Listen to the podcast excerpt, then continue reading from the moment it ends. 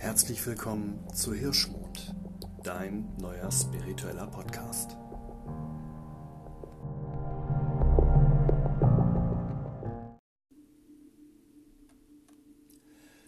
Hallo und herzlich willkommen zu einer neuen Folge Hirschmond. Ich danke dir, dass du wieder eingeschaltet hast.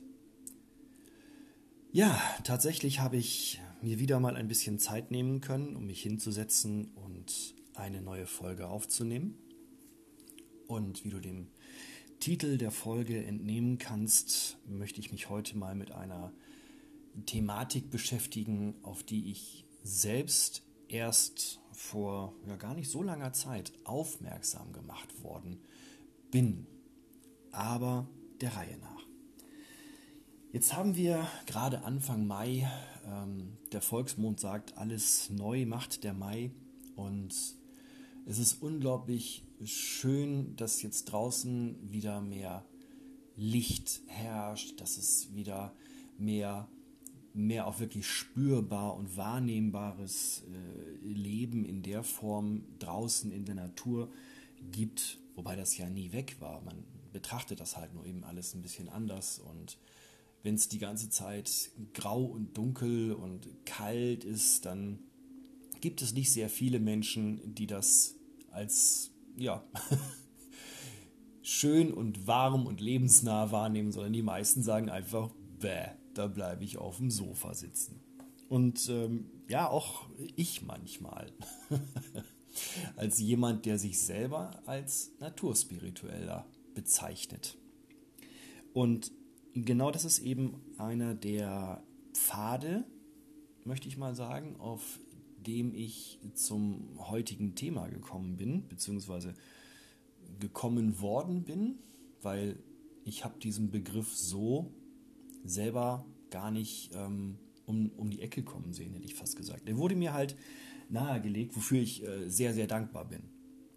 Und zwar musste ich mich mit dem Thema insgesamt erstmal ein wenig ja, annähern.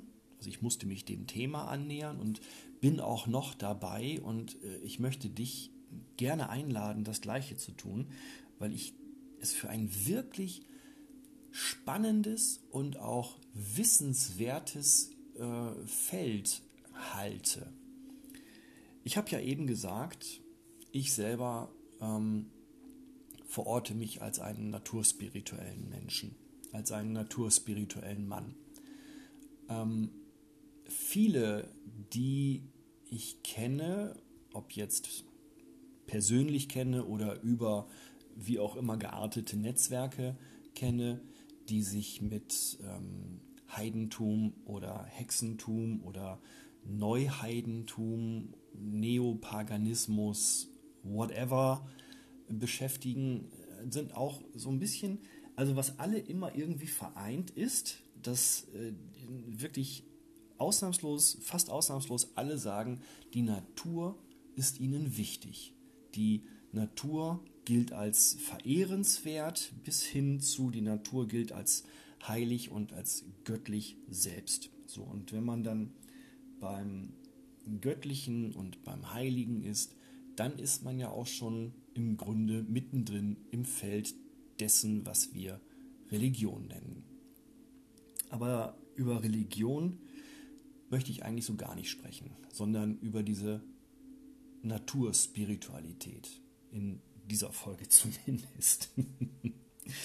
ich musste mich mit dem Begriff Animismus, als ich das gehört habe, habe ich erstmal gedacht, so, hä, was ist das? Und mir persönlich fiel zuerst, als ich das gehört habe, fiel ein, oder ich habe vielmehr gedacht, so, ach, ist das äh, nicht äh, was zu tun hat mit ähm, äh, sag eben, mit Animus und Anima, da war doch was bei Carl Gustav Jung und Psychoanalyse und ja und, und nein. Also ich komme auf Carl Gustav Jung und Animus und Anima etwas später nochmal.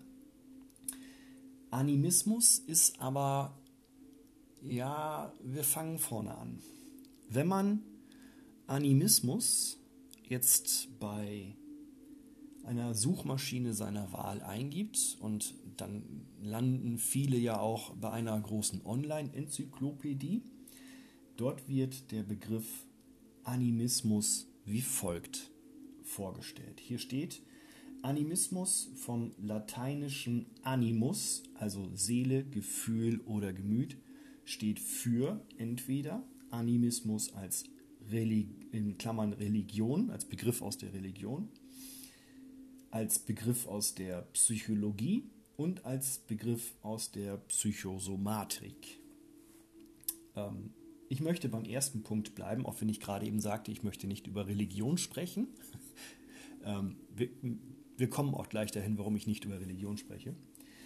Ähm, bedeutet Animismus hier der Glaube an die Allbeseeltheit der Natur sowie Religionstheorie des 19. Jahrhunderts. So steht es in dieser großen Online-Enzyklopädie. So, das heißt, der Glaube an die Allbeseeltheit der Natur, das ist etwas, was wir bei Menschen, die die Natur als ähm, verehrenswert oder gar als heilig äh, betrachten, natürlich entsprechend wiederzufinden ist. Jetzt ist Animismus aber selbst keine Religion in, in dem Sinne, wie wir Religionen kennen, also mit, mit äh, einem polytheistischen Pantheon, also einer Vielgötterei, oder wie wir sie aus den ähm, ja, monotheistischen Religionen wie zum Beispiel dem Judentum, Christentum oder Islam kennen, wo auch dann mit Dogmen und so gearbeitet wird. Äh, das ist hier nicht der Fall. Vielmehr kann man sagen, dass ähm, Animismus ein, ja, ich habe das mal für mich so verglichen, das ist die Bühne, auf der das Theaterstück Religion aufgeführt wird. Ja, ist nicht ganz richtig, aber es ist, es ist schon ziemlich die Grundlage. Und ähm, es ist auch vor allen Dingen ist es, die Idee dahinter ist sehr viel älter und auch ursprünglicher, als es diese ganzen Religionen, die quasi darauf aufbauen, selbst sind. Also im Grunde ist es der, der Grundstein einer jeden, auch einer jeden paganen Religion. Das ist Animismus. Was ich dabei unglaublich spannend finde und deswegen finde ich, ist Animismus auch ein, ein Thema, das heutzutage an ähm, Bedeutung und Gewicht auch wieder gewinnt und, und, und bekommt und bekommen sollte, ist hier die ähm, Verbindung zwischen Mensch und Welt bzw. Umwelt. Aber jetzt habe ich mich gerade schon, schon ein bisschen selbst überholt. Ähm, Im Animismus geht man als allererstes mal davon aus, dass alles beseelt ist. Ja, also eine Allbeseeltheit. Und das gilt nicht nur für lebende Dinge, also unsere Mitgeschöpfe wie Tiere oder Pflanzen oder Pilze, sondern auch leblose Dinge wie zum Beispiel Steine und auch äh, Naturphänomene, ja, also ein Unwetter zum Beispiel oder auch ein schöner Tag. All das ist in einer Art und Weise beseelt. So und ähm, ich möchte an der Stelle noch mal ganz kurz aus dieser großen Online-Enzyklopädie vorlesen. Da kannst du auch alles gleich, äh, nachdem du das gehört hast, natürlich erst nachdem du das gehört hast, selber nachschauen. So, und zwar möchte ich hier ganz kurz mal Folgendes ähm, nochmal vorlesen. Der Begriff Animismus kommt vom altgriechischen Anim, ne, Animos, so, Deut, was zu Deutsch so viel heißt wie Wind oder Hauch, oder eben lateinisch Animus, als Anima später in religiösen Zusammenhängen auch Seele oder Geist.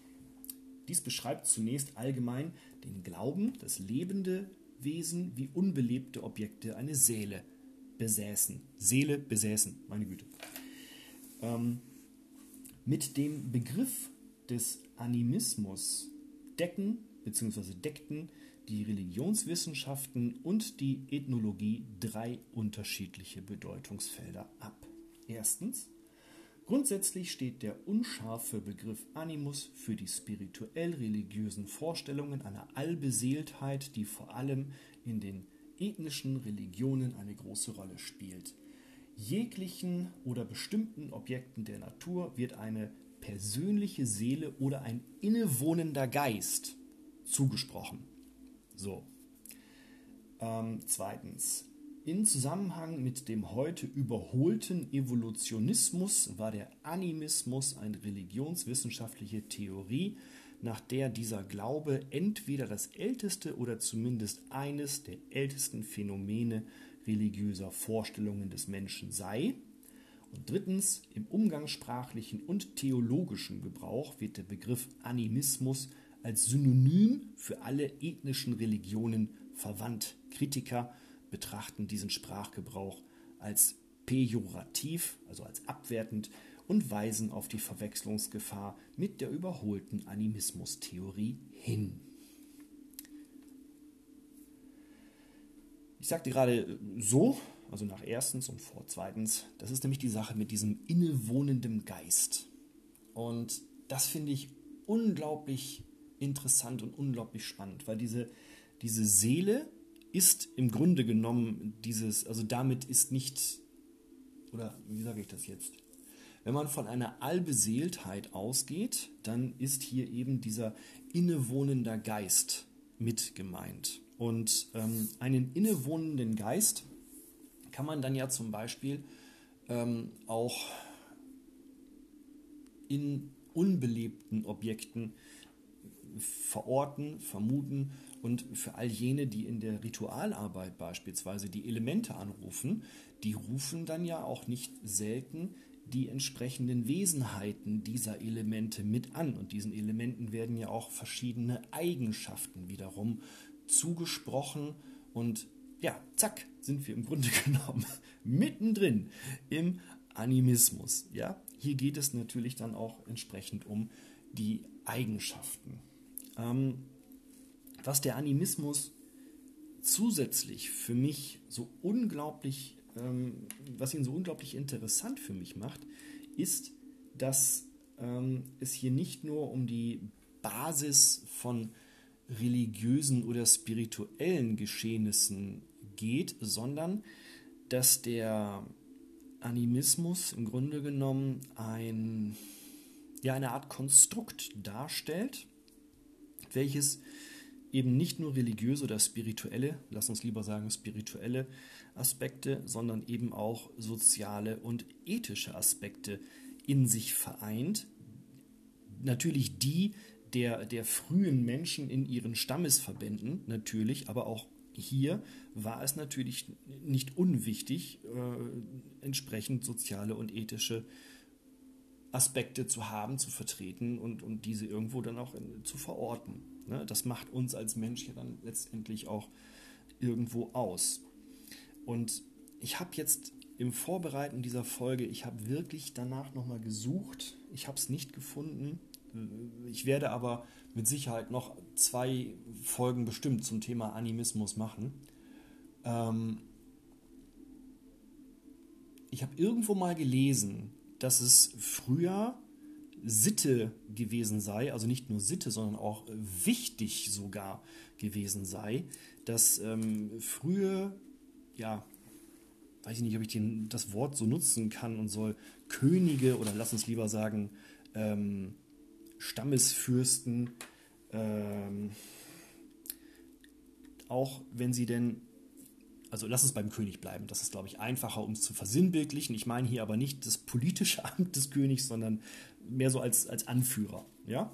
So, wenn also der, der Anführer einer Gemeinschaft, den nennen wir jetzt hier König oder Königin, ähm, sein, sein ähm, Wirkungsgeschehen angetreten hat, also gekrönt oder auserkoren wurde, auf welche Art und Weise auch immer, dann ähm, mussten diese frühen Könige auch immer das Land heiraten. Also sie mussten das Land ehren, sie mussten dem Land versprechen, es zu ehren, ja, also wirklich den, den, dem Land innewohnenden Geistern, den Land, dem Land innewohnenden Seelen äh, sagen, dass sie für sie auch da sein werden. Und das war eben auch wichtig, damit es dem Volk gut gehen konnte. Also wir können hier an der Stelle schon, schon sagen, wir sind in einer Zeit, wo die Menschen angefangen haben, sesshaft zu sein und äh, Ackerbau zu betreiben. Weil, na, wenn ich umherziehe, dann äh, ist das nochmal eine andere Geschichte. Und wenn ich weiß, mein König hat oder mein, mein Stammesführer, mein Häuptling, was auch immer, hat äh, dem Land geschworen, sich um das Land zu kümmern, dann kommt hier nämlich der nächste Aspekt des äh, weiten Feldes des Animismus zum Tragen, was ich so spannend finde, nämlich der, dass Menschen ein Teil des Ganzen sind. Es äh, kursiert gerade dieser Tage auch wieder sehr gerne der zugegebenermaßen etwas plakative Spruch, ähm, der Mensch braucht die Natur, aber die Natur braucht den Menschen nicht. Das ist, ähm, ich finde das zumindest schwierig, denn wenn die Natur uns Menschen nicht bräuchte, wären wir niemals aufgetaucht. Also wir hätten uns, glaube ich, gar nicht entwickelt. Ja, ich glaube, Mutter Natur hätte relativ schnell erkannt, oh, guck mal da, der, der Affe da, der macht komische Sachen, den lassen wir mal schnell wieder verschwinden. Und dann äh, bleibt das bei einem einmaligen Phänomen. Also wir sind ja aus einem bestimmten Grund hier. Du, ich, der da drüben oder die da vorne. Alle. So. Aber ähm, Menschen sind eben, und das haben, das haben viele über die Jahrhunderte scheinbar vergessen oder auf anderem Wege ist es ausgetrieben worden, ähm, wir sind ein Teil des Ganzen und das ist im Animismus verankert. Wir sind ein Teil dessen. Wir sind nicht irgendwo an der Spitze von irgendwas, sondern wir sind mitten im Geschehen. Und das haben die Menschen früher natürlich gewusst. Das war ihnen vollkommen klar und als anders zu betrachten wäre ihnen vermutlich hochgradig absurd erschienen. Und hier ist eben gesagt, wenn der Mensch sich um das Land kümmert, dann kann auch das Land sich um den Menschen kümmern. Und das ist eben das, das ganz Wichtige dabei. Das ist auch etwas, finde ich, da müssen wir dringend wieder hin, da müssen wir ganz dringend wieder hin. Wir müssen wirklich sehen, dass wir uns um unser Land kümmern, um, um den Boden, auf dem wir stehen. Ähm, ich muss mal kurz in, in tagesaktuelles Geschehen umschwenken. Ich weiß nicht, ob du das auch weißt, ob du das auch gehört hast. Es ist ja so, dass auch, äh, auch hierzulande und unser Grundwasser ähm, tatsächlich schon so ein bisschen mit einem sich sorgenden Blick betrachtet werden darf, weil die Nitratwerte einfach viel zu hoch sind. Und warum sind die zu hoch? Weil die Felder und alles, es wird ja gedüngt wie blöd und der Boden kann diese ganze Dünge, diese ganze Gülle, die da auch gefahren wird, wohl nicht mehr so wegstecken wie zu früheren Zeiten. Und wo kommt diese ganze Gülle her? Natürlich aus der Massentierhaltung. So. Und zack, sind wir bei einem politischen Geschehen. Wir können da auch über die, ähm, über die, die Klimageschichte sprechen und alles. All das fällt rein in dieses weite Feld des, wir müssen uns wieder mehr kümmern um unsere Mutter Erde, von der wir abhängig sind.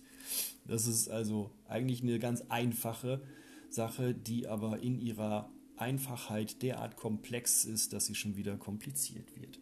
So, aber zurück zum Animismus. Wenn wir im Animismus davon sprechen, dass alles beseelt ist, dass in allem irgendeine Art Geist wohnt, dann ist auch hier immer auch irgendeine Art von, von Absicht oder von Bewusstsein oder von, von ähm, ja, Willen irgendwo mit in diesem Beseeltsein inbegriffen. Und wenn man sagt, alles ist beseelt, dann meint das auch, dass die Menschen früher davon ausgingen, dass diese Dinge in der Natur, also Lebewesen oder leblose Dinge oder auch eben Phänomene wie jetzt, keine Ahnung, eben ein Gewittersturm oder ähm, auch ein normaler schöner Tag oder eine Mondfinsternis. All das ähm, weist ja auf etwas hin oder man hat ihm Kräfte in Anführungsstrichen äh, zugesprochen und dadurch, dass wir uns dessen also wir als Menschen uns früher dessen bewusst waren, es uns bewusst gemacht haben, dass da auch eine gewisse äh, Force of Nature äh, am Werke ist, hat man davon ist man davon ausgegangen, dass man dadurch, dass man sich dieser Kräfte bewusst ist, sie für sich nutzen oder manipulieren kann. So, das ist ja dann auch wiederum etwas, das wir hier schließt sich wieder ein Kreis in der Ritualarbeit kennen, wenn wir mit den entsprechenden Elementen zu Werke sind. So, was ich in Überleitung der Elemente anbringen möchte, so ich muss hier mal kurz meinen Block umschlagen. Ich mache mir immer Notizen, aber das nur unter uns. Ist etwas, ähm, wenn man sich mit dem Thema beschäftigt, kommt man auf gar keinen Fall dran vorbei, nämlich, dass es hier ähm, auch um, um äh, diese Sache mit dem. Nein, ich muss nochmal anfangen. Also, Animismus ist, wie ich gerade eben schon sagte, ein ähm, Konstrukt und ich hatte eben schon angeteasert, dass es da auch um Animus und Anima gehen wird und was alle irgendwie so ein bisschen immer wieder äh, gemeinsam äh, haben, ist die auch sprachlich zurückführende Gemeinschaft, äh, Gemeinsamkeit mit, ja, letztendlich mit dem Atmen. In den monotheistischen Religionen ist ähm, auch vom, vom, von dem Vorgang, es wurde im Leben eingehaucht, gesprochen. Auch die ähm, nordischen Gottheiten haben ja die ersten Menschen aus einem Stück Holz gemacht und ihnen Leben eingehaucht. So, das, und im, im, im ähm, arktischem Schamanismus ist es wohl so, dass aus schamanischer Sicht heraus ein neugeborenes Kind erst dann als beseelt zu betrachten ist, wenn es atmet, also wenn es, wenn es weint und schreit, dann ist erst tatsächlich eine, eine äh, Art Seele in diesem Lebewesen vorhanden, in diesem Mensch vorhanden. Und ähm, jetzt habe ich mir hier nochmal mein äh, Buch auch genommen, dieses wunderbare Buch von dem John O'Donoghue, das Anamkara. Und hier möchte ich dir auch noch mal kurz etwas daraus hervorlesen, was ich in diesem Zusammenhang unglaublich spannend und interessant finde. Nämlich Duft und Atem. Der Geruchssinn ist flink und unmittelbar. Wie Experten festgestellt haben, ist der Geruch dasjenige Sinnesvermögen, das die dauerhaftesten und zuverlässigsten Eindrücke in unserem Gedächtnis hinterlässt. Das stimmt übrigens wirklich. Das ist unglaublich phänomenal, was der Geruchssinn an, an Arbeit leistet. Aber weiter. Die Geruchserinnerung aus unserer Kindheit bleibt uns bis ins hohe Alter erhalten. Es ist unglaublich, wie ein leiser Duft auf der Straße oder in einem Zimmer uns schlagartig in ein Erlebnis zurückversetzen kann, das wir schon seit vielen Jahren vergessen hatten. Bekanntlich sind viele Tiere, gemessen an uns, wahre Meister des Riechens. Man braucht nur mit einem Hund spazieren zu gehen, um zu erkennen, wie anders er die Landschaft erlebt. Er heftet seine Nase an Witterungsspuren und folgt diesen unsichtbaren Geruchsfaden kreuz und quer mit der größten Begeisterung. Wir atmen jeden Tag durchschnittlich 23.040 Mal ein und aus. Wir besitzen rund 5 Millionen Riechzellen, ein Schäferhund hat 220 Millionen solcher Zellen. So, jetzt will ich gar nicht großartig in die ähm, Biologie abtauchen, aber auch hier nochmal ähm, ein paar Absätze weiter. So. Der Geruchssinn ist ein essentieller Aspekt des Lebenssinns. Also ohne Atem kein Leben. Traditionell wurde der Atem als der Pfad aufgefasst, auf dem die Seele in den Körper gelangt. Das hatte ich eben kurz erwähnt, ne? arktischer Schamanismus. Und ähm, auch hier, der Atem war außerdem auch insofern eine vollkommen angemessene Metapher für das Göttliche, als dieses ebenso unsichtbar ist wie jener. Die Luft ist das Medium des Denkens. All unsere Denkakte äh, ereignen sich im Luftelement. Unsere tiefsten Gedanken und Einsichten werden uns dank der Freigebigkeit der Luft zuteil. Und hierin wurzelt auch der Begriff der Inspiration. Wir atmen die Ideen ein, die das Luftelement in sich birgt. also Inspiritation. Ja? Du merkst schon, das ist ein unfassbar geil spannendes Feld. Ich bin selber noch ganz am Anfang mit den Sachen. Ich habe hier gefühlt 50 Zettel, 23 Tabs in einem Browser offen und dann liegt noch mein Buch neben mir. Es macht unglaublich Spaß, sich damit zu befassen. Und es, es hat ganz, also für mich hat es unglaublich viele Aha-Momente gehabt bislang. Und ich bin noch ganz am Anfang dieser Thematik. Von daher bevor das jetzt alles konfus und wirr wird und äh, du vielleicht den Eindruck kriegst, äh, der sollte mal einen Kaffee weniger trinken, vielleicht sollte ich das tatsächlich machen, vielleicht sollte ich aber auch einfach mal einen mehr trinken, ich weiß es nicht. Ich werde mich jetzt hinsetzen, ein paar Mal tief ein- und ausatmen, nachdem ich noch kurz was zu Animus und Anima gesagt habe. Das habe ich mir nämlich noch eben vorgenommen. Ähm, ist auch hier ein Eintrag aus dieser großen Online-Enzyklopädie. Die möchte ich noch eben kurz mitgeben. Und zwar, Animus und Anima sind Begriffe aus der analytischen Psychologie von Carl Gustav Jung. Es handelt sich hierbei um zwei der wichtigsten Archetypen, also im kollektiven, unbewussten angelegten, von individueller Erfahrung abhängigen, unanschauliche Strukturen der Möglichkeiten menschlicher Imagination und Emotionalität. Da hat jemand eine Vorliebe für Bandwurmsätze. Anima und Animus zeigen sich in Stimmungen und Launen, Begeisterungen und Verliebtheit, in Träumen und Mythen. Die inneren oder äußeren Bilder von Anima und Animus beim individuellen Menschen können plakativ als Personifikationen einer weiblichen Natur im Unbewussten des Mannes oder einer männlichen Natur im Unbewussten der Frau bezeichnet werden – Jung betonte, dass Animus und Anima wie alle Archetypen von sich aus günstige und ungünstige, helle und dunkle, gute und böse Wirkungen entfalten. Das ist interessant, aber nicht der Punkt, auf den ich die Brücke schlage zu ähm, Animismus. Nämlich hier, Wortherkunft.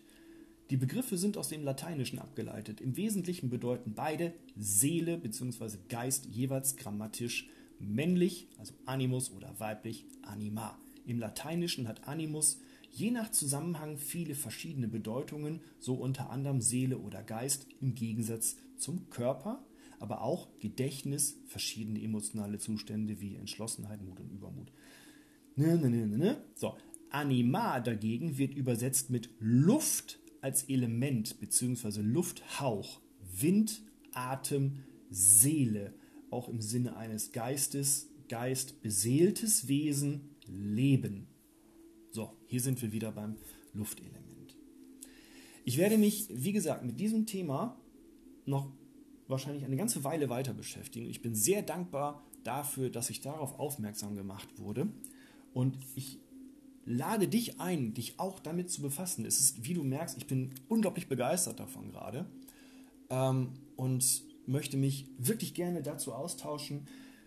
Schau dir ein paar Sachen an. Es gibt wohl scheinbar auch eine ganze Reihe interessanter YouTube-Videos. Es gibt eine ganze Reihe ähm, interessanter Veröffentlichungen dazu, auch hier vor dem Hintergrund äh, von ähm, kultur- und sozialanthropologischen Forschungen. Es ist wirklich, wirklich spannend und wenn man sich überlegt, dass das die Basis im Grunde ist für weitere spirituelle bis religiöse Geschehnisse, ach, was rede ich? also, Animus, mein neues Thema, Quatsch, Animus, Animismus, siehst du? Ich bin schon völlig dull an diesem Moment. Ich danke dir fürs Zuhören und ich freue mich darauf, Feedback von dir zu erhalten. Ich freue mich darauf, wenn du wieder einschaltest. Bis dahin wünsche ich dir alles Gute, bleib gesund. Bis bald.